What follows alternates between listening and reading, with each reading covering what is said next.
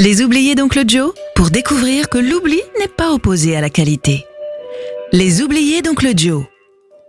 Bonjour à toutes et à tous. Heureux de vous retrouver sur Sun à la découverte ou redécouverte d'artistes laissés sur le chemin de l'oubli. 1962, Belfast, l'Irlande du Nord. Quelques jeunes glandeurs fans de blues ont monté un groupe et jouent où ils peuvent des reprises de Muddy Waters, Sonny Boy Williamson. Ils se sont donnés pour patronyme The Gamblers. Billy Harrison est le guitariste et leader du groupe. Avec lui, il y a aussi Alan Anderson à la basse et le batteur Ronnie Millings. En 1964, le groupe s'augmente du clavier d'Eric Rickson. Mais ce qui va tout changer, c'est l'arrivée d'un certain Van Morrison. Au départ, il est prévu qu'il joue du saxophone, mais bien vite, il s'impose aux vocaux. De plus, Van Morrison a monté un club consacré au rhythm and blues, le Maritime, où le groupe peut enfin jouer ce qu'il désire sans restriction. C'est aussi à cette période qu'ils adoptent le nom de Zem. Ils font leur début sur la scène du Maritime le 17 février 64. Et tout de suite, ça marche.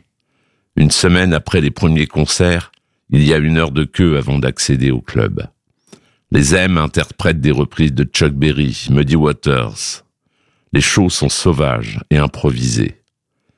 Les maisons de disques à l'affût de tout ce qui pourrait ressembler à de nouveaux Beatles ou Rolling Stones ne sont pas longues à aller voir le phénomène. Des cas coiffent sur le poteau les autres et proposent un contrat au groupe. Le groupe accepte et tout ce joli monde s'embarque destination Londres. Et là, quelle n'est pas leur surprise de constater que des musiciens de studio sont prévus pour les remplacer? Parmi eux, un certain Jimmy Page, dont la légende prétend qu'il est l'auteur du solo de Baby Please Don't Go, second 45 tours, qui se classe septième du hit parade.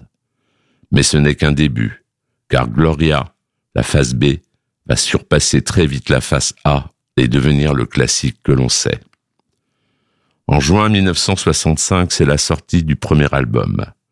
On pense à une version amphétaminée des Rolling Stones en écoutant cet album, bien qu'à l'époque, le groupe carbure plutôt à l'alcool, selon la tradition irlandaise.